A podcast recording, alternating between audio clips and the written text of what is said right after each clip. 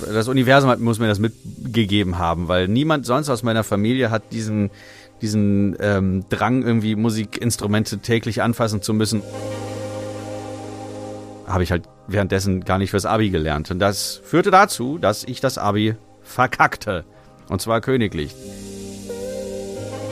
Aber es hat mich so schon, also so lange gereizt, nach Berlin zu ziehen, weil in Salzgitter, da wo ich herkomme, da geht halt nix. Auf jeden Fall haben wir dann für, für leider laut, für unsere Doppelmoderation jeweils einen Grimme-Preis bekommen. Mhm. Zack. Und dann wurde die Sendung abgesetzt, weil Grimme-Preis, höher geht nicht, wir haben alles erreicht. Tschüss. Hallo und herzlich willkommen zu einer neuen Folge Paul präsentiert was. Mein heutiger Gast ist Marty Fischer und ein musikalisches Supergenie würde ich persönlich ihn bezeichnen und wir reden über ja, wir reden über Panikattacken, seinen Werdegang und äh, seine aktuellsten und zukünftigen Projekte. Also hört gerne rein und ich wünsche euch viel Spaß.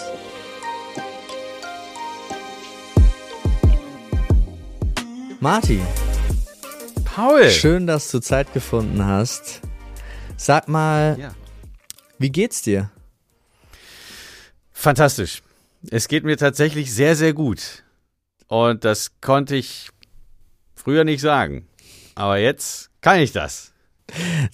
Das ist ja ein sehr guter Einstieg, um zu verstehen, äh, wer oder was ist eigentlich ein Marty Fischer? Was sind die Sachen, die du jetzt sagen würdest, die sollte man nicht über dich wissen, um dich zu begreifen? Achso, mhm. Ähm, eigentlich so ein be bekloppter Musiker, der irgendwie mit YouTube-Videos sein Geld verdient. Das kann man zusammenfassend so sagen. Ich bin da immer sehr salopp. Ja, nee, ist ja gut.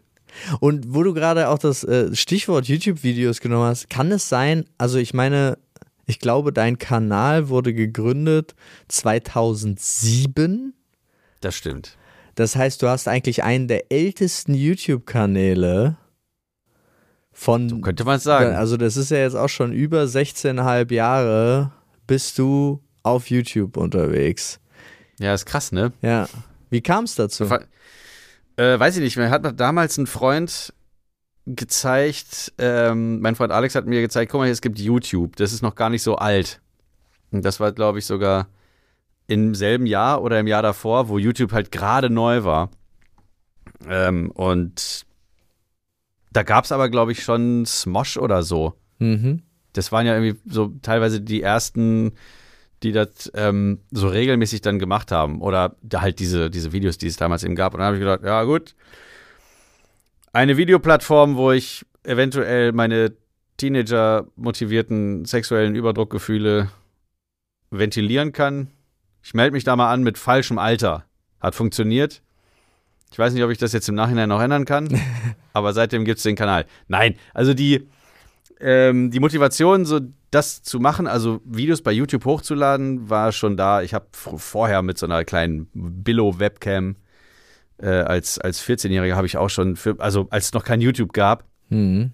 so, so Videos gemacht, ähm, irgendeine, irgendeine Quatsch gemacht halt so. Was man eben so macht, wenn man eine Kamera hat und ein Kinderzimmer. So. Das Aber war woher, schon da eigentlich. Woher kam das? Also was ist das äh, wurde dir das aus dem Elternhaus mitgegeben, weil du bist ja künstlerisch und musikalisch. Ich sage von meiner Seite aus sehr begabt.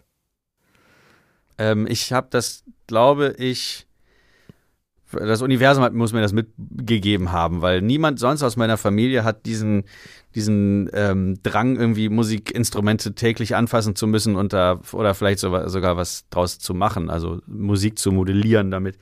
Wir haben oft gesungen, das ja, aber ähm, sonst ist keiner Musiker. Also zumindest nicht von Beruf und auch nicht privat. Also, also hast du, wann hast du mit Instrumenten denn angefangen und wie bist du dazu gekommen? Ich glaube, zu, meinem neunte, zu meinem neunten Geburtstag bekam ich ein Keyboard geschenkt. Ähm, oder noch eher, ich, das liegt so ein bisschen im Dunkeln, aber mhm. auf jeden Fall ähm, vor dem Alter 10 wurde mir dieses kleine Yamaha-Keyboard geschenkt. Und ähm, dann hatte ich Keyboard-Unterricht, also so mit Begleit äh, Begleitautomatik. Du drückst so auf den Knopf und dann, und dann kannst du mit der rechten Hand Und dann irgendwelche Melodien spielen. Dann hat mein Keyboard-Lehrer gemerkt, dat, da kommen wir jetzt langsam so kreativ an die Grenzen, wir machen jetzt mal Klavier. Und dann hatte ich Klavierunterricht und dann ganz lange. Ähm, und irgendwann habe ich auch mal eine Gitarre angefasst und dann ging es so, das war dann wesentlich später, also mit 18 oder 17 sollte ich dann wegen Musik auf Lehramt, habe ich mir dann, äh, also so auch äh, Jazz, Harmonielehre und Musiktheorie so reingepfiffen. Wobei, nee, das kam. Nee, ich habe ein bisschen was durcheinander gebracht, aber egal. Also, das hat mich so wie, wie andere Leute gerne, weiß ich nicht, Kreuzworträtsel machen wenn sie so, ne, muss ich halt irgendwie Musik machen oder mich damit auseinandersetzen, wie heißt dieser Akkord. Ich kann dir ganz genau sagen, wie der heißt. Dieser Akkord heißt Tristan. Okay. Den hat Wagner erfunden. Also das und, heißt, äh, die, ja. die Begeisterung war einfach sofort geweckt und es wurde auch relativ schnell erkannt, zumindest vom Keyboard-Lehrer, dass du da auch ein Händchen für hast. Ja, voll. Ja. Und andere halt auch, also ähm, Sachen nachspielen. Ich glaube, dieses Kopieren von, von Dingen, das war, das war schon immer in mir drin. Ähm, also Musik nachspielen, das war so eine Sache. Ich hatte, als ich so Teenie war, ich habe kaum Freunde eingeladen zu mir nach Hause. Ich habe eher so da gesessen und meinem CD-Spieler, der eine A-B-Repeat-Funktion hatte. Das heißt, mit der Fernbedienung konnte ich so einen A-Punkt äh, äh, definieren und dann mit, der, mit dem Druck auf dieselbe Taste einen B-Punkt und innerhalb dieser Punkte loopte dann so diese CD. Und so habe ich mir dann so Sachen rausgehört und konnte die dann irgendwann nachspielen. Ähm, das gleiche dann irgendwann mit, ähm, mit der Stimme. Dann habe ich irgendwelche Stimmen nachgemacht oder Geräusche oder so. Also hast eigentlich bei, bei uns im Haushalt immer jedes Geräusch zweimal gehört. Erst, weißt du, die Schale dengelt an, an den Wasserhahn und dann. Dann hast du es versucht nachzumachen. Es ist ja. aber auch eine spannende Begeisterung. Das heißt, du hast dich ähm, eigentlich deiner Kunst verschrieben von Anfang an. Ja. Und, kann man so sagen. Äh, wie hat sich das dann daraus weiterentwickelt? Puh, ähm, also nach, nach dem ersten Mal vergeigten Abitur habe ich, ähm, also das habe ich deshalb vergeigt, weil ich halt nur diese Musiktheorie und so geübt habe und meine ganzen Stücke. Ich habe da irgendeinen so, irgend so Chopin und zwei Jazz-Standards, weil ich wollte auf Jazz, Rock und Pop, nicht auf Klassik äh, studieren, also Musik. Und dann ähm, habe ich halt währenddessen gar nicht fürs Abi gelernt. Und das führte dazu, dass ich das Abi verkackte. Und zwar königlich. Das war auch mit, mit ausgeklügelten Messverfahren und äh, Gnade, Gnade. Nein, nein, nein, das war nicht zu machen. Also, also Ehrenrunde. Und kurz vor der zweiten Klausurenphase in meinem Leben kam dann der sogenannte YouTube Secret Talents Award dazwischen, wo ich dann so ein Video äh, hochgeladen hatte also das Video war zuerst da und dann habe ich diesen Aufruf von Christian Ulmen alias Uwe Wöllner gesehen. Schickt uns eure secretsten Talents. Cool. dann habe ich das da, äh, also konnte man dann verlinken irgendwie. Und dann hatten die das Video. Und dann ging die Voting-Phase los und äh, da hat sich das, also ne, Klammer auf, das Video war immer an erster Stelle. Hm haben sie mir dann hinterher erzählt, so, als die Voting-Phase losgeht, du, hast dich sofort abgesetzt und warst vor allen anderen. Und ich so, das kann nicht sein. Warum denn mit Stimmen? Da haben wir doch hier schon zwei mindestens, die das gut können. Also besser als ich. Ne? Matze Knob, Jörg Knör. Äh, da wusste ich noch gar nichts von Antonia von Romatowski zum Beispiel oder Sarah Kelly Hussein, mit denen ich schon arbeiten durfte, sind auch tolle Parodistinnen. Ähm, jedenfalls das Ding gewonnen. Das hatte auch so eine ähm, ein medienwirksames äh, Event. Da schwirrten dann so plötzlich so Kameras von RTL und so um mich rum. Und wurde dann direkt auch irgendwie zu Markus Lanz eingeladen in die Sendung mit Jörg Knör und Matze Knob. Und weil ich da keine TV-Erfahrung hatte, hatte ich dann irgendwie einen Redeanteil von einem Prozent. Weil die anderen natürlich ja, klar. auch was zeigen. Naja, und ähm, das war das. Also es hat sich ab da noch nicht professionalisiert, aber da konnte ich dann schon mal eben, immerhin war der Preis dotiert auch.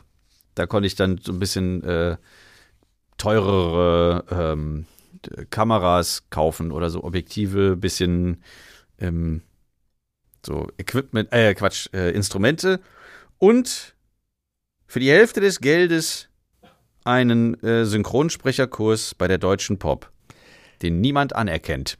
weißt du, so hinterher, es ist halt toll, dass du den gemacht hast, aber Aber da muss ich einmal ganz kurz fragen, wie viel gab es für diesen Preis? Weißt du das noch? ach so, 10.000 Euro. Oh, da ist ja doch eine, eine ordentliche Stange. Ja, ja, für so einen 19-Jährigen nicht schlecht. Und zweitens ist natürlich auch, äh, hast du damit auch Blut geleckt für die Öffentlichkeit oder war das eh schon vorher da, weil du gesagt hast, ich mache. Videos und jetzt ist auch egal? Oder war das dann für dich klar? Also, wenn ich es jetzt richtig verstehe, hast du dann auch gesagt, ich mache jetzt keine Ausbildung mehr, ich mache jetzt keinen Abschluss mehr, sondern ich gehe da rein. Nee, ich hab, ähm, hab mal mit, also in, in, wir haben in verschiedenen Städten gewohnt. In Bremen hat mir ein, Freund, ein Schulfreund, hat mir Bodo Wartke gezeigt. Das ist ja so ein Klavierkabarettist, von dem das berühmteste Stück wohl ist, hier dieses Ja, Schatz. Du hast natürlich recht und so. Mhm. Was habe ich dann direkt, also weil es so, also so, so bekömmlich einfach, so leicht, also ja, also leicht nachzuspielen und nachzusingen, also für mich jedenfalls. Das habe ich dann schon mal bei so Schulveranstaltungen, habe ich das dann so alleine am Flügel sitzend, dann ähm, äh, habe ich das dann der, der versammelten Mannschaft da präsentiert. Also Und du war warst da auch eher schon- scheu. Nein, gar nicht, gar nicht. Selbst als, als kleiner Junge habe ich meinem, wenn so runder Geburtstag von Opa, ähm, Marty hat einen Zettel und ein Mikro in der Hand und hat was vorgelesen oder irgendwie so ganz kurz mal irgendwas. Jetzt keine, keine halbe Stunde oder sowas. Hm. Aber mal irgendwas vorgetragen. Das habe ich schon immer gemacht. Schön. Also Rampensau war ich schon immer und ähm, Bühnenscheu jetzt nicht, aber so, also ich habe immer so ein, so ein bisschen so diese, diese Nervosität, aber erst fünf Minuten vorher. ja, so ein vernünftiges Lampenfieber. Ja, ja, genau. So, und dann hast du durchgestartet? Ja, ja, volles Brett. Ich Ne? habe dann gedacht, okay, also wenn jetzt YouTube so, also meine Abonnentenzahlen gingen so von, von 1000, weil es heißt, wer, wer ist der Typ? Kannte mich ja noch keiner. Auf 10.000, 20, 30.000.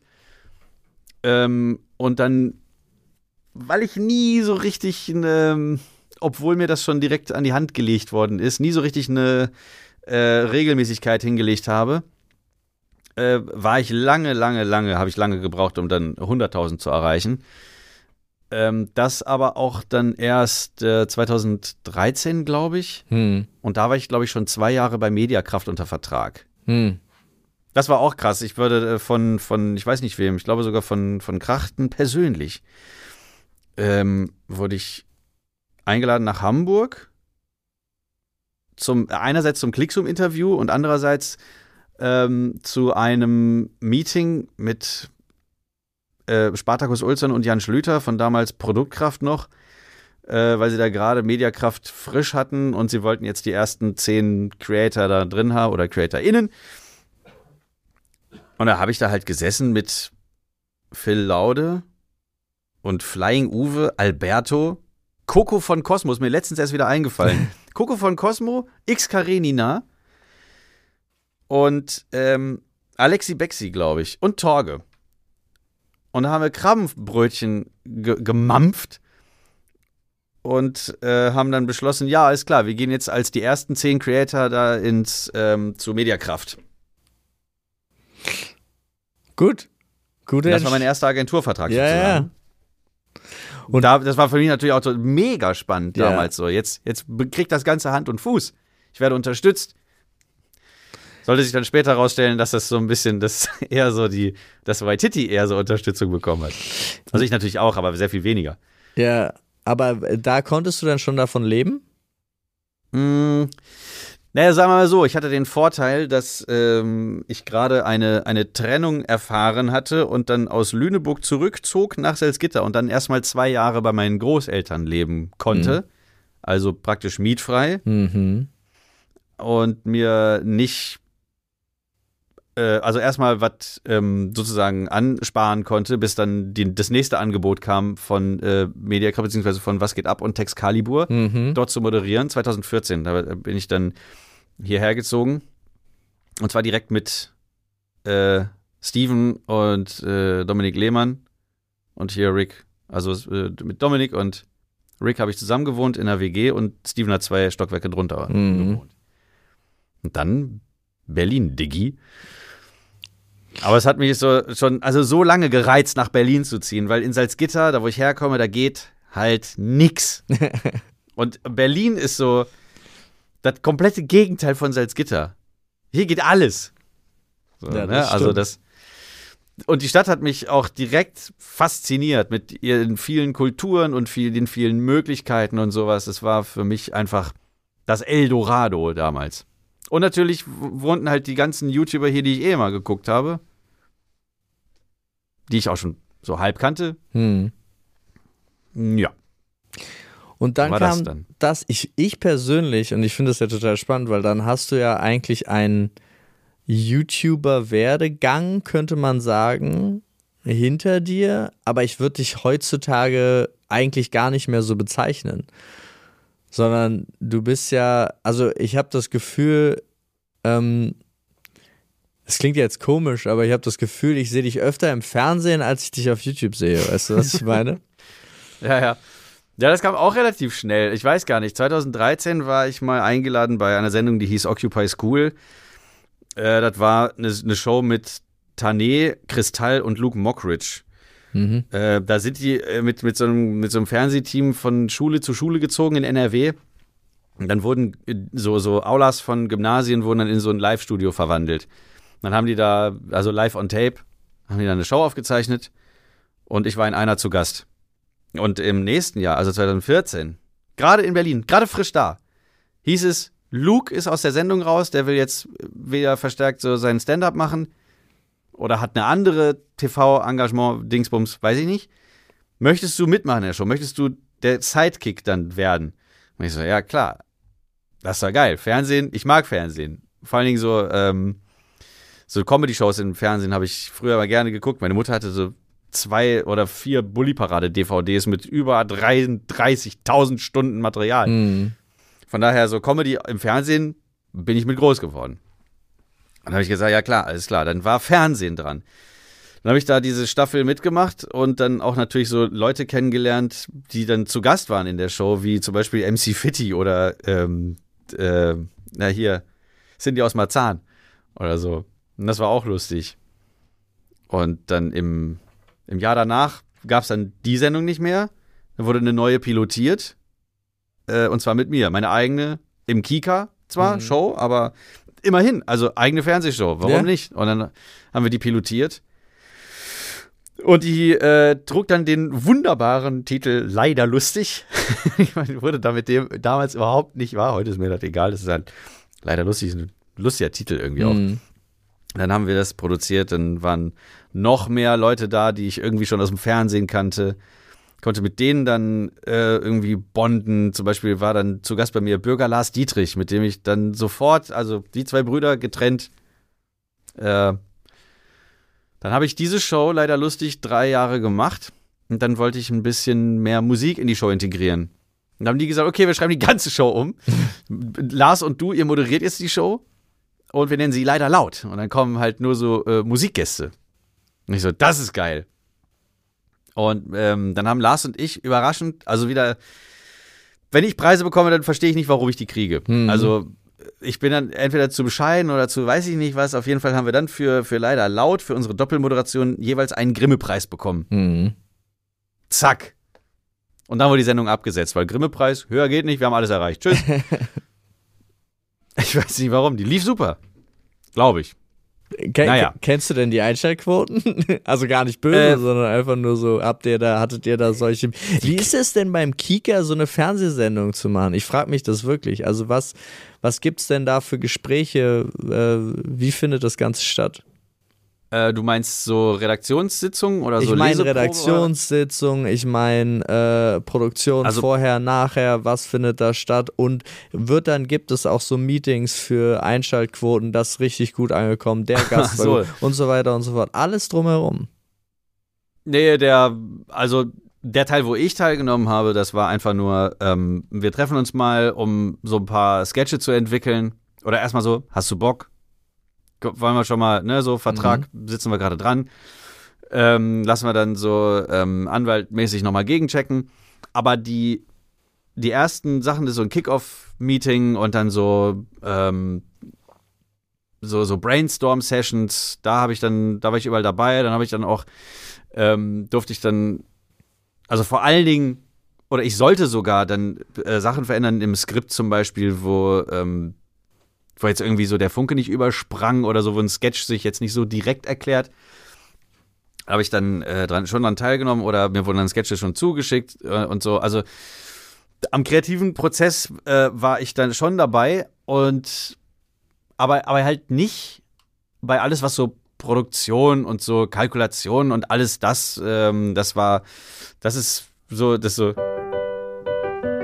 Weißt du, da, nee, das können die schön machen. Das wolltest du auch nicht, willst du sagen? Nee, nee, nee, Ja. also äh, alleine als ich bei im ersten Vertrag gesehen habe, was da für, für eine Summe für mich dran stand, habe ich schon so, wohin mit dem ganzen Geld? also, das, war, ähm, das war jetzt nicht so übertrieben viel, aber es war so für mich damals so, das war das Höchste, was mir jemand ähm, geboten hat für, für so eine, und dann auch noch für eine Fernsehsendung. Ja. Ähm, und naja, also ich habe natürlich auch mit den Leuten vom Sender, weil die wollen natürlich dann auch hier, ne, wer ist denn der feine Herr? Äh, Dann habe ich dann auch Leute vom Sender kennengelernt, aber so diese, diese Gespräche, was, was machen wir, wie, ähm, äh, wie, wie ähm, ist die Haltung der Show oder sowas, das musste ich alles gar nicht übernehmen. Ich sollte dann, also, oder was ich dann eher gemacht habe, war mir so, in, so, so heimlich so in die Faust gebissen, wenn da schon wieder so ein Gag nicht rüberkam. Hm. Und der, wir den alle eigentlich lustig fanden, nur die vom Sender so, ja, das verstehe ich jetzt nicht. Und dann, ah, es ist doch, es geht doch aus dem Satz davor hervor. Oder so, also irgendwie waren das immer so die Momente, wo ich dachte so, mein Gott, das kann doch wohl nicht wahr sein. Das ist so eine, oder, oder so Fragen wie, oder genau, nee, das, das Ding war ja, wir haben die Show halt konzipiert mit einem mit einem kleinen Kind, also als würde man, wie sieht ne, ein Kind so Ja. die Welt? Wie spielt das? Mit, mit was spielt das? Was geht da so in dem Kopf vor? Wie, also, ne, also Schule und Freunde treffen, Eltern nerven, äh, Geschwistern nerven, irgendwie so. Hauptsache Freunde treffen, irgendwie so. ähm, oder, oder wenn was in der Schule cool ist, dann so besonders hervorgehoben. Also wir haben da so fast jeden Aspekt vom, ähm, vom Kindsein, die Vor- und Nachteile irgendwie so beleuchtet. Mhm. Also was man alles nicht darf, zum Beispiel jetzt bei den Nachteilen, ne? So nach, nach 0 Uhr nicht aufbleiben oder dann kein, keine Cola trinken oder was weiß ich. Ja, und äh, das, hat, das hat allen mega Spaß gemacht. Außer den besonders mir. Erwachsenen. Außer den er weiß. Nein, nein, wir- also die ganze Crew, jeder, Ja. das war, das war so wirklich so ein, so ein Herzensprojekt. Und äh, parallel, dann 2017, ähm, hatte äh, Marie Meinberg eine Show entwickelt, die hieß Bongo Boulevard. Ja. Vielleicht erinnert sich der ein oder andere. Und ähm, da gab es 2017 nämlich genau diesen, diesen Clash. Wir hatten die zweite Staffel leider lustig und die erste Staffel ähm, Bongo Boulevard parallel. Und weil das halt schon so irgendwie war das halt so terminiert für in den ähm, ab Sommer geht's da los und ähm, ließ sich auch nichts dran rütteln. Und dann haben wir eben beschlossen, dass ich von äh, weiß ich nicht, Juni bis August jede Woche zweimal hin und her fliege. Oder nee, einmal. Das heißt, hin und her ist ja schon Ja. hin zurück. Ja, das heißt, ich hatte montags bis mittwochs Dreh in Köln. War auch nicht jeder Tag ein Drehtag. Kann ja sein, dass ein Tag mal off war, zum Beispiel. Also ein Off-Day. Und dann war ich montags bis mittwochs in Köln, mittwochs abends nach Berlin fliegen, donnerstags, freitags Bongo Boulevard, samstags mit meiner damaligen Freundin dann ein bisschen Zeit verbringen, aber samstags abends schon wieder nach Köln zurückfliegen, damit ich Sonntag auf Betriebstemperatur wieder runterköcheln kann. Und dann der ganze, ganze Müll von vorne, drei Monate lang. Oh je. Ja, und das hat mich richtig fertig gemacht. Ich stand kurz vor Burnout. Ich hatte auch in der Zeit, glaube ich, so richtig meine erste Panikattacke, weil mein Körper mit dem Stress gar nicht klarkam. Und ich weiß noch, ich bin mit dem mit so einem Carsharing-Auto bin ich von mir äh, von von Prenzlberg hier nach Mitte gefahren zu meinem Studio und an dieser Kreuzung Bernauer Straße Brunnenstraße Hm. da habe ich plötzlich so gedacht, es zieht in meinem linken Unterarm so, da, ich krieg jetzt einen Herzinfarkt mitten auf der Kreuzung. Da hatte ich äh, so eine amtliche Panikattacke bekommen, wusste aber noch gar nicht, dass es eine ist, weil ich mich mit dem Thema nämlich auch noch gar nicht auseinandergesetzt hatte. Weil ich dachte, mir geht's ja geistig ganz gut. Oder, äh, ne? So, und dann auf, auf dem Flug von, weiß ich, Köln, Berlin oder umgekehrt, habe ich dann, äh, saß ich am Fenster, ich sitze immer am Fenster im Flieger, wenn es geht. Und damals war ja noch Air Berlin hier, Tegel, ne, kurzer Dienstweg, zack, wum, einmal rüber. Ja. So, äh, nicht mal eine Stunde. Ähm, und hatte auch wieder so diese so kribbelnde Hände und mein, mein, mein, so, ich hatte so kalten Schweiß und ich dachte, ich dachte wirklich wieder, ich krieg einen Herzinfarkt der Typ neben mir so, lassen Sie, müssen Sie mal zum Arzt gehen. Und ich so, ich brauche jetzt ein Glas, weil ich habe auf, auf diesen Knopf über mir, auf den ich sonst nie drücke, hm. auf den Knopf über mir gedrückt, dass die Stewardess kommt, dass sie mir ein Glas Wasser bringt. Oder so, damit ich da mal irgendwie, damit ich irgendwie was zu tun habe. So, so ein Glas Wasser trinken hilft ja auch schon mal so in so einer Situation. Oder dass mir jemand gut zuredet, was der Typ neben mir nicht gemacht hat. Und ich saß halt da und dachte, ich krepiere in diesem Flieger. Äh, damals oh. habe ich auch noch nicht meditiert oder so. Was ging dir denn dann noch durch den Kopf? Also gerade, was, was bedeutete das für dich? Hast du auch sofort Entscheidungen gefällt oder? Ach so, ähm, gute Frage. Nee, eigentlich glaube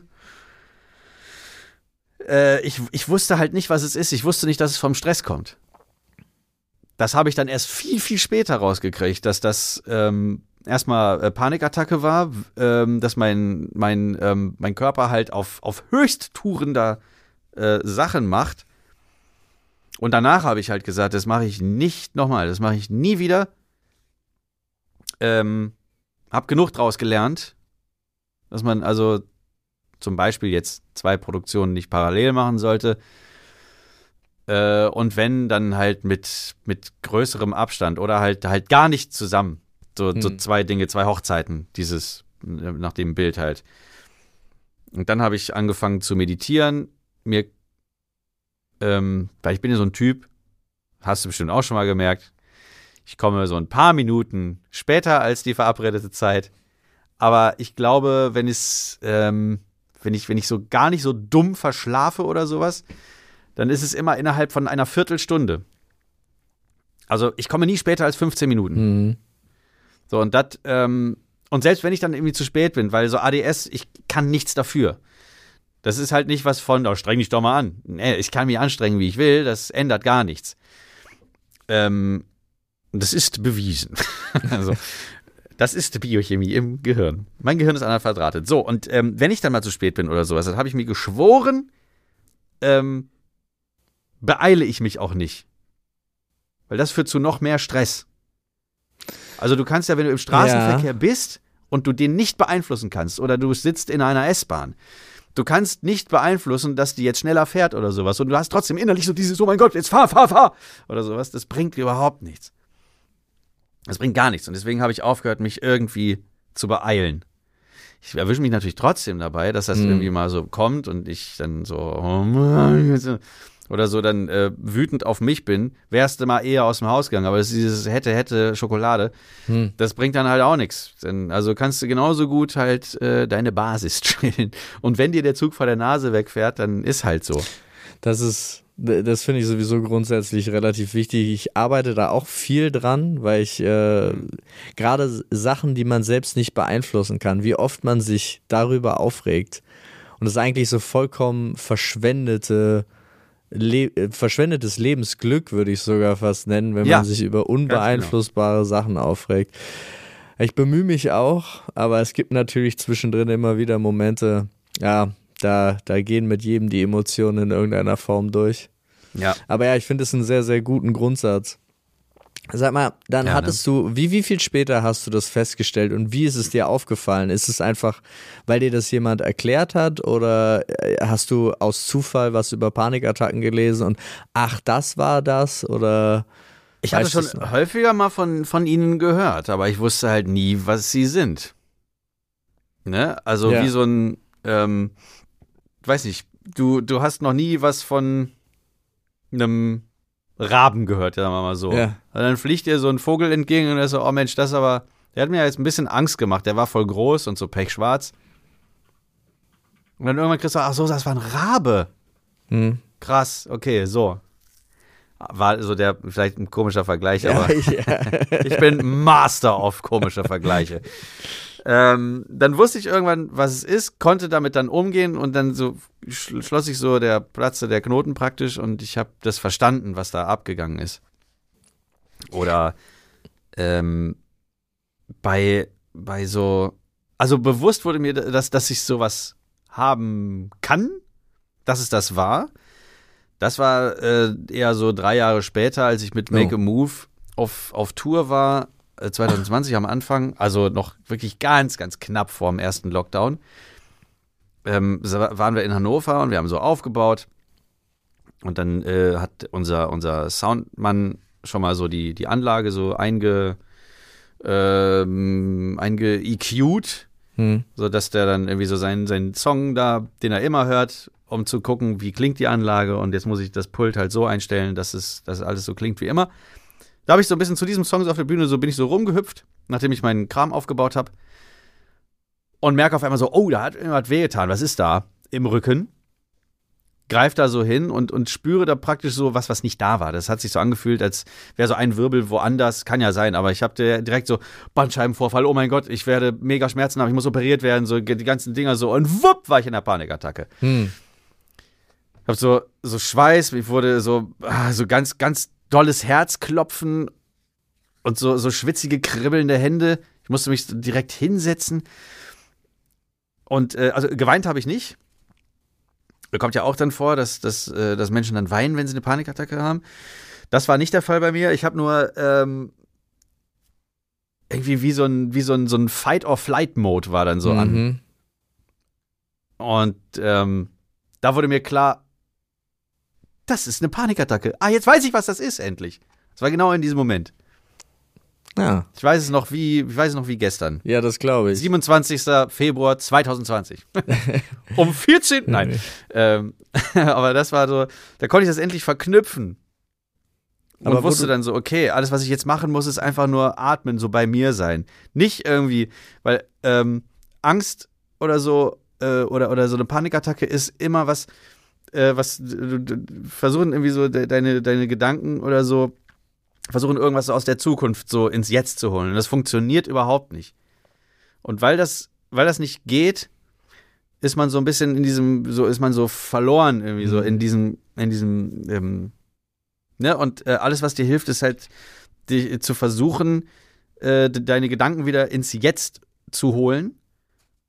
Ne, zum Beispiel mit Atmen, also so bewusstem Atmen oder irgendwas anderes. Da gibt es halt so äh, eine Handvoll Tricks oder so, die man dann äh, machen kann.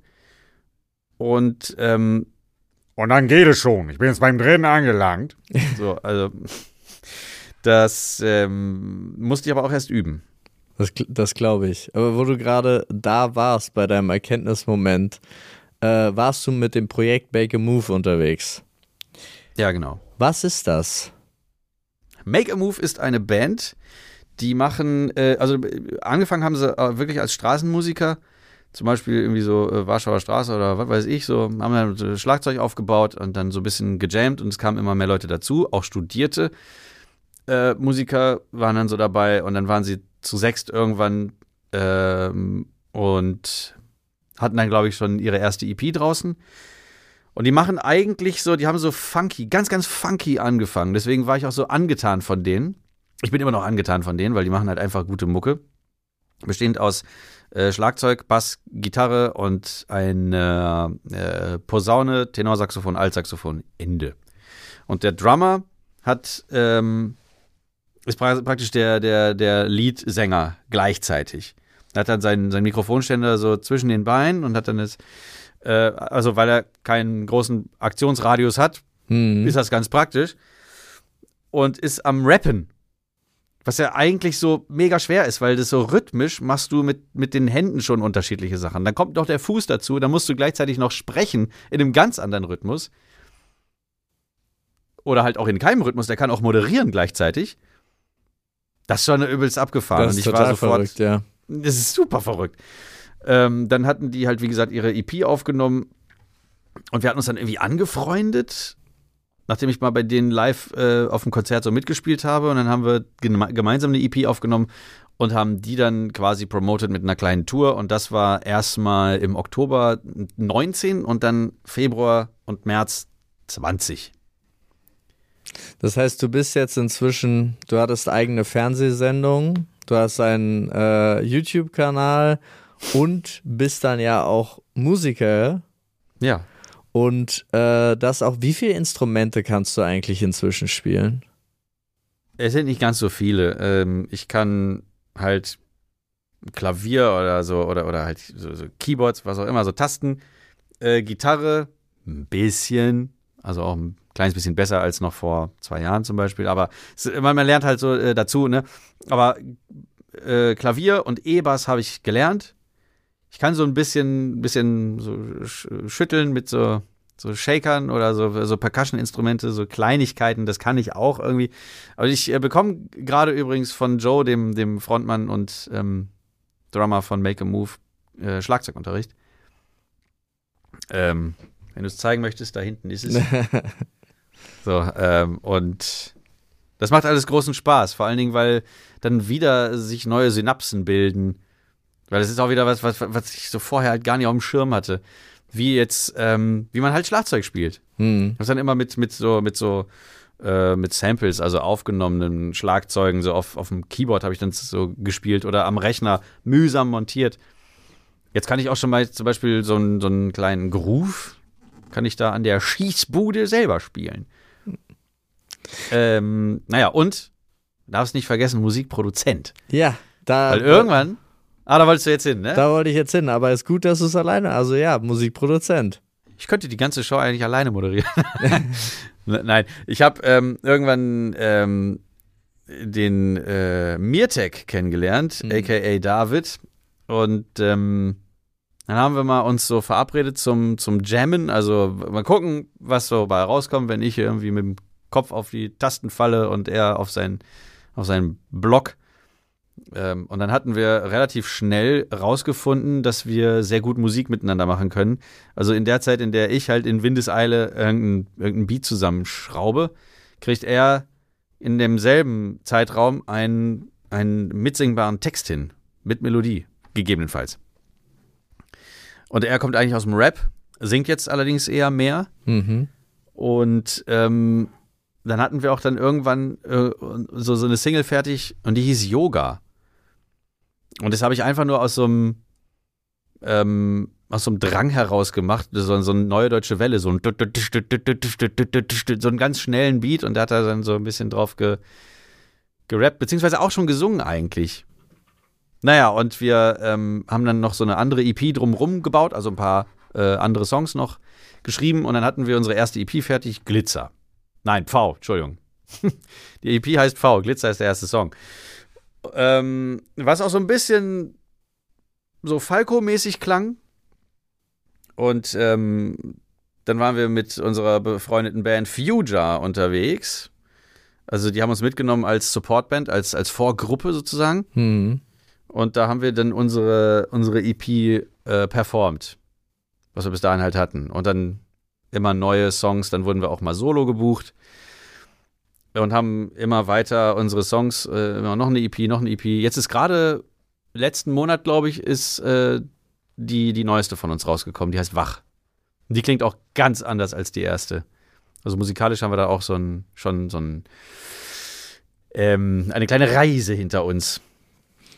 Ja, das, du hast ja generell eine Reise hinter dir. Also du hast ja ein, eins deiner bekanntesten Formate auf YouTube, ist ja Wie geht eigentlich Musik? Ja, Und stimmt. Da machst du, äh, ich würde jetzt mal sagen, eigentlich Musiklehre vereinfacht dargestellt. Also ich meine es jetzt auch in den, in den höchsten Tönen, weil nichts ist komplizierter als was Komplexes einfach darzustellen. Ja, ja, Und- also das. Achso, Entschuldigung. Ja. Du kannst gerne darüber Ja, reden. ähm, das gab es ja schon auf YouTube. Also es gibt es ähm, schon ziemlich lange, dass Leute dann sag, sagen, so hier, so und so rum ist das Schlagzeug und ähm, dann fügt sich da so der Bass dazu. Das ist aber alles immer so dröge gewesen. Und ich wollte halt so mit ein bisschen, mit so einem Prise Spice noch dazu, mit, mit so Durchdrehen dabei. Also das irgendwie und das leicht aussehen lassen, weil das war sonst immer so, oh mein Gott, ich muss all diese Sachen wissen, um, ähm, weiß ich nicht, so ein, ein Cover zu machen von dem und dem Song. Das muss man auch, aber man kann es auch so erklären, dass es jeder versteht. Mhm. Das war übrigens auch der, dass es jeder versteht, das war der Antrieb dazu früher, äh, 2013, was dann praktisch der, der nächstgrößere Sprung war nach der, nach dem Secret Talents Award mit den Stimmen. Das war 2013 das Swing-Cover von The Chabos wissen, wer der Babo ist. Und auch da habe ich gedacht, man versteht kein Wort Ja. von dem Haftbefehl-Typen. Ähm, das muss man irgendwie, ich muss es irgendwie deutlicher machen. Das muss man doch irgendwie verstehen können. Klarere Aussprache. Und dann kam ich auf Max Rabe und dann auf Bürger Lars Dietrich im nächsten Schritt, weil der lustigerweise auch mal ein Album gemacht hat, wo er auf Swing gerappt hat und deswegen diese Combo. Naja, und ähm, dann war eigentlich schon, äh, wie geht eigentlich Musik so in, in, in, den, ähm, in der Planung. Dann habe ich das auch einmal aufgenommen, aber alles so aus einer Perspektive, sodass ich mich praktisch immer so so mit dem, mit dem Kopf so zur Kamera hinter meinen Rücken gedreht habe und dann so gleichzeitig gespielt oder was aufgenommen und so. Und dann kam Steven um die Ecke und hat gesagt, mach doch für die Moderation die Kamera von hier mit einer langen Tüte, also mit ähm, mehr Brennweite. Und wenn du das einspielst und man dir über die Schulter gucken soll, dann lass doch die Kamera über deine Schulter gucken. So mit einer, mit einer kleineren Mhm. äh, Brennweite. Das heißt, Steven von den Space Rocks ist äh, mitverantwortlich für die zwei, zwei Winkel deiner Sendung. Ganz genau. Steven äh, hat das, also äh, hat es so aus, aussehen lassen, wie es dann eben letztendlich aussah. Und manchmal hat er dann auch hinter der Kamera gesessen. Das waren die besonders guten Episoden, weil ich nämlich da einen Anspielpartner hatte. Mhm. Ich brauche das irgendwie so, ich, ich, ne, so, einer, der reagiert auf so einen Ball, den man dir zuspielt. So, weil sonst, sonst fliegt der Ball irgendwo hin, macht so ein bisschen so äh, dünn, dünn, dünn, dünn, dünn, und dann ist er weg. Mhm. Und dann muss ich halt irgendwie selber gucken, dass ich da irgendwie weiterkomme in der Moderation. Also das ist äh, auch eine Sache, die ich gerne mache bei, bei zum Beispiel diesem äh, Fünf Styles, Mhm. diesem Fünf Styles Format.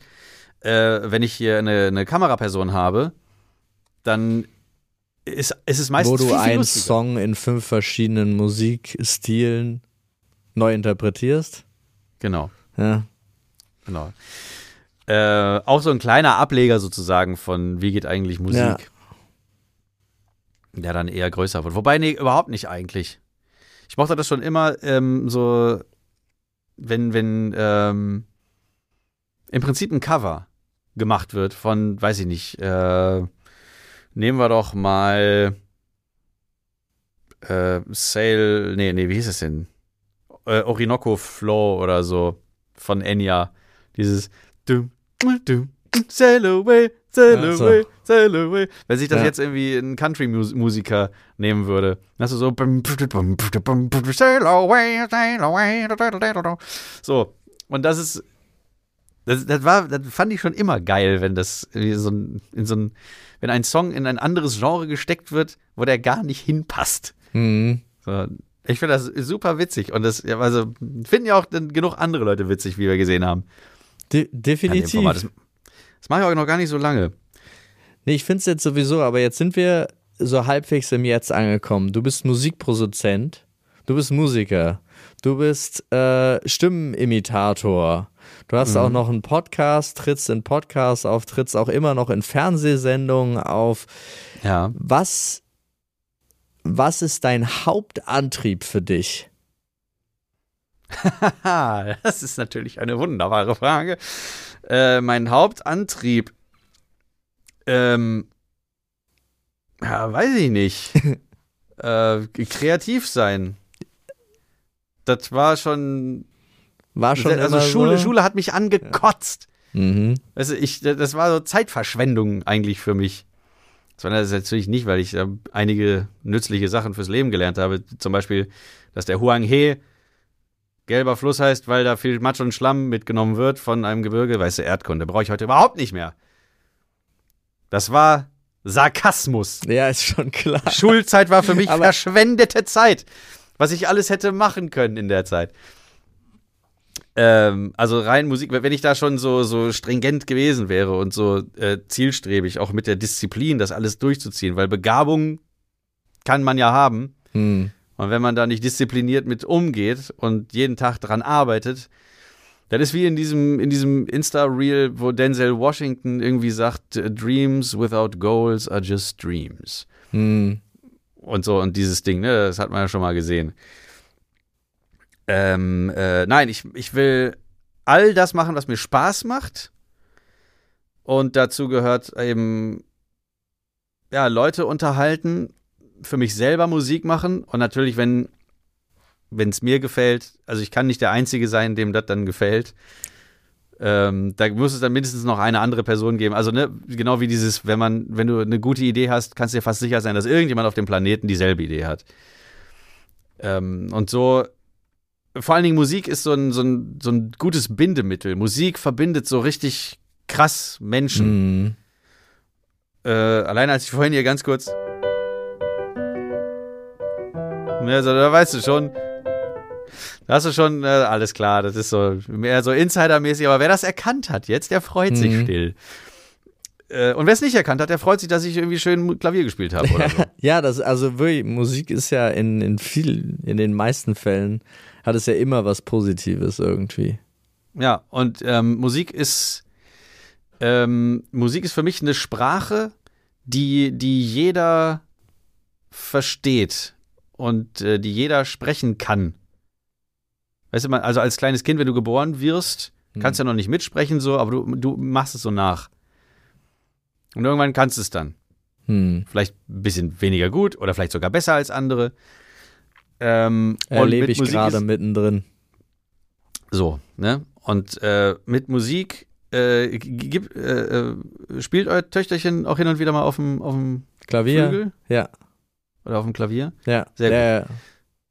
So, ne? Und, und das ist auch, genau, also man, ähm, ein äh, von mir hochgeschätzter Bassist namens Victor Wooten, äh, der, der hat in irgendeinem Interview mal gesagt, ich glaube sowas wie, äh, man muss nicht zwingend so diese Skalen und Tonleitern üben. Weil wenn du, wenn du das Sprechen übst, da übst du ja auch nicht so, sagst ja auch nicht dein ABC auf. Oder so, dein Alphabet übst du ja nicht. Oder so, oder Konjugationen übst du ja auch nicht. Du Dann machst in ja der nur Schule das nach, schon. in der Schule schon, ja, aber du bräuchtest es theoretisch nicht. Also zumindest Deutschunterricht, weiß ich nicht. Oder halt so, äh, klar, Schreiben üben ist, ist schon, das, das ist schon sehr sinnvoll. Und so, ähm, aber alles andere, wie du, wie du Sprache benutzt, das lernst du ja von, von den, von den Erwachsenen, quasi von den Nachmachen. Profis. Ja. Vom Nachmachen, genau. Du lernst es von den Profis. Quasi. Und äh, genauso bei der Musik, wenn du dieses Sprechen auf dem Instrument direkt von den Profis nachmachst, dann wirst du irgendwann genauso gut oder, oder du hast eine besondere Begabung und bist dann besser. Oder wenn du halt so ein bisschen nicht so schlau bist und keinen so einen hohen IQ hast, dann bist du halt ein bisschen schlechter. Aber das interessiert ja überhaupt keine Sau. Hauptsache, es macht dir Spaß und das ist nämlich genau der Punkt. Ähm, äh, ja, so der kleine Seitenarm jetzt hier im Gespräch noch. ja, aber das, ein- das Aber ein- ich find ist ein wichtiger. Ich bin Ich finde dieses Bild halt super, ja, dass du, dass das Musik halt so eine Sprache ist, die du genauso erlernen kannst. Ähm, mit äh, allen Artikulationen. Es heißt ja sogar Artikulation in der Mhm. Musik auch. Und so. Also es, da, sind, da sind viele Parallelen. Und Musik kann man auch so schön bildhaft beschreiben. Zum Beispiel, wenn eine Gitarre crunchy ist. Weißt Mhm. du, das ist ja nicht, du beißt ja nicht in die Gitarre rein, ja. wie in so ein, wie in so ein äh, Cerealienriegel, sondern das, dann heißt das, dass die Gitarre so, so ein bisschen ähm, äh, äh, lauter in, in zum Beispiel irgendeinen Gitarrenverstärker reingeht und der, der übersteuert dann. Und äh, macht dann so, einen- so, einen- so einen eher aggressiven Sound. So, das ist ja der, den, äh, der, der Rock-Gitarren-Sound, so ACDC zum Beispiel. Hm. Das ist dann aber eher so Overdrive. Also übertrieben, sozusagen. Total. Ich will auch noch Und mal diese ganzen zu, musikalischen ja. Begriffe, Digga, ich könnte da Stunden drüber philosophieren. Da, das, ist, das ist klar und das, das ist das Schöne, weil man merkt da bei dir auch total die Leidenschaft. Und da will ich auch nochmal zurückkommen zu meiner, im, wo ich sagte, Musik ist immer positiv. Was ich natürlich meine, ist immer emotional. Also positiv ist ja auch eine, Ja. eine Definitionsfrage von sich, aber es gibt, glaube ich, keine Musik ohne Gefühle. Und das da, ja, finde ich so phänomenal daran, weil du kannst ja, du könntest selbst in der Musiktheorie habe ich, hab ich zumindest äh, das, das Gefühl, dass das nicht so ein Sachbuch ist wie ein, An wie ein Wirtschaftssachbuch oder so. Äh, ja, es, geht, es wird auch sehr analytisch. ja, klar. Du kannst es sofort, du kannst es sofort halt irgendwie umsetzen. Du hast dann sofort irgendwie das, die Möglichkeit zu sagen, okay, äh, das ist ein C, das ist ein E, das ist ein G, zusammen sind die äh, C-Dur, ein Dreiklang, Grundstellung. Toll! Wenn ich jetzt noch eine, äh, noch so eine, so, ein- so einen Ton drauf tue, ein H, dann habe ich schon so einen Vierklang oder ein Jazz-Voicing und damit kannst du schon so voll viel machen. Dann nimmst du noch irgendwie andere Töne, du, du reicherst das irgendwie an und du kannst dann da so voll viel mitmachen. Also was du da siehst in diesem Buch, kannst du sofort nachspielen und du kannst es sofort greifen. Wohingegen du bei so einem Wirtschaftsbuch dann so, okay, das muss ich mir jetzt abstrakt vorstellen. Aber würdest du schon sagen, Musik ist die größte deiner Leidenschaften? Ja. Ja. Ja. Ähm, die Musik habe ich, Musik und ich, wir haben uns ganz früh geheiratet. äh, ich liebe Musik. Musik liebt mich. Das Ich kann mir ein ist Leben schön. ohne sie nicht vorstellen. Ja, verstehe. Also für, ich finde, bei dir finde ich das so schön, weil man es einfach auch durch die Bank weg fühlt. Ähm, ich möchte noch kurz Geil. wissen, was sind, ja, ist geil. Es ist wirklich geil. Also mal, es macht jedes Mal Spaß, dir bei irgendwas musikalischem zuzugucken. Es macht sowieso generell Spaß, dir zuzugucken, aber ich finde es gerade beim musikalischen, weil es für mich nochmal eine ne zusätzlich beeindruckende Sache ist, weil ich echt scheiße bin. Ich habe alles versucht. Also ich habe wirklich alles versucht früher ähm, mit Klavier, mit Gitarre, Schlagzeug. Ich kann es nicht. Ich bin sehr froh, dass ich eine äh, musikalische Frau habe und ich bin ja wirklich begeistert, wenn ich ihr zugucke, wenn sie am Flügel sitzt. Ähm, Mhm. Und äh, bin eben auch aber begeistert, dir immer dabei zuzugucken, sei es, ob wir das jetzt live sehen, wenn wir zum Beispiel sowas wie Loot für die Welt gemeinsam machen, äh, Mhm. oder eben aber auch äh, bei deinen Videos, weil ich, mir macht es einfach da Spaß zuzugucken und was über die Musik zu lernen, während man das so unterhaltsam sieht. Jetzt möchte ich noch von dir wissen, was sind deine aktuellen Projekte Mhm. und was sind deine Pläne noch? Aktuell sitze ich an meinem dritten Studioalbum und da habe ich auch schon einige Songs zusammen und es geht überraschenderweise nicht mehr so stark in die Funk-Richtung wie Mhm. vorher noch.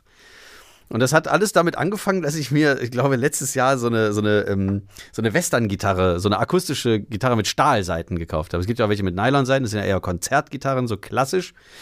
Und das Ding ist eher so, äh, ja, also und damit fing, fing das so an. Ich glaube, der letzte Song auf meinem vorigen Album, auf Groove Addict, war schon, glaube ich, der, Auslöser dafür, dass ich dann so ein bisschen mehr so in die Richtung jetzt gerade gehe. Äh, was erstaunlich ist für mich, weil ich habe ja vorher, wie gesagt, immer nur so, so ein Ick, Itch, Dick, Dick, Itch, Dick, Dick, Dick, so diese, diese sehr groove-betonte Musik gemacht. Und jetzt ist eher so Ring, Cheng, Diggle, Checke, Ding, Cheng.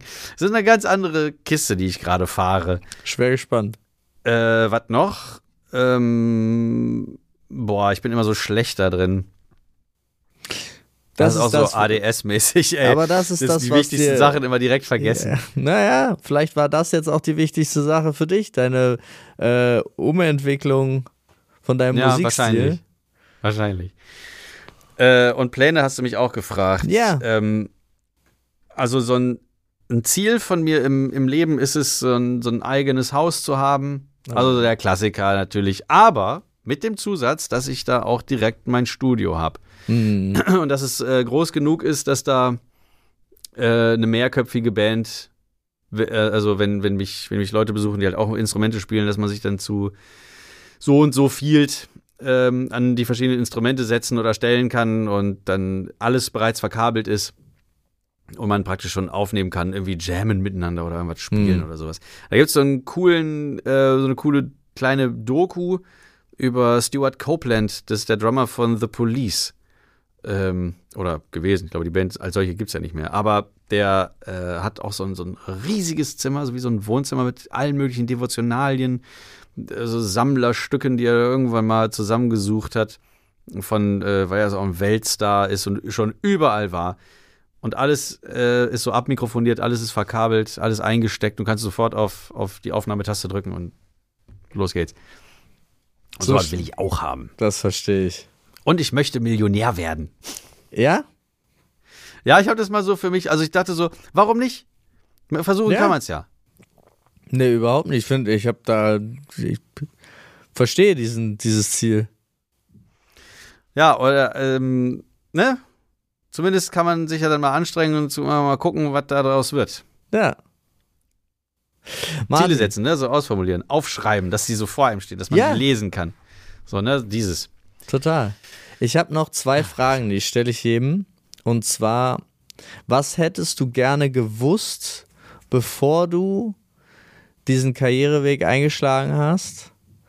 Und was würdest du, ich nehme jetzt mal den Hauptaspekt jungen MusikerInnen oder MusikproduzentInnen raten, äh, was sie unbedingt beachten sollen. Ei, das sind die zwei Sachen, die ich dich frage. Was ich gerne eher gewusst hätte. Oh Mann, da ist ja schon wieder so philosophisch. Äh, wobei, nee, muss eigentlich gar nicht sein. Was ich gerne eher gewusst hätte. Ähm. Boah. Da fällt mir jetzt so per se gar nichts ein. Aber was ich auf jeden Fall äh, jungen, an, äh, aufstrebenden oder anstrebenden MusikerInnen, ProduzentInnen sagen kann, ist, ähm, guckt euch bloß nicht jedes Tutorial an zu eurem Handwerk, was ihr findet und versucht euren eigenen Sound zu finden. Versucht auf euren eigenen Geschmack zu vertrauen. Ähm, und das ist schon die halbe Miete. Weil das kann niemand anders für euch übernehmen. So, ne? Das kann man nur selber. Und wenn man schon so ein Gespür hat, was sich gut anfühlt, dann sollte man da auch hinterhergehen. Wahrscheinlich Okay. hätte ich das auch gerne früher gewusst. Es gibt sich so ein bisschen jetzt die Hand gerade. Das ist doch schön. Marti, ich danke Toll. dir tausendfach für deine Zeit, für die, die schöne, spannende Reise und auch äh, die teilweise musikalische Begleitung davon. Danke dir. Und äh, ich wünsche dir und allen Zuhörern noch einen wunderschönen Tag und ich hoffe, ihr wurdet auch unterhalten und habt was über Marti und für euch selbst erfahren. Und äh, sage bis dann. Tschüss. Bis dann.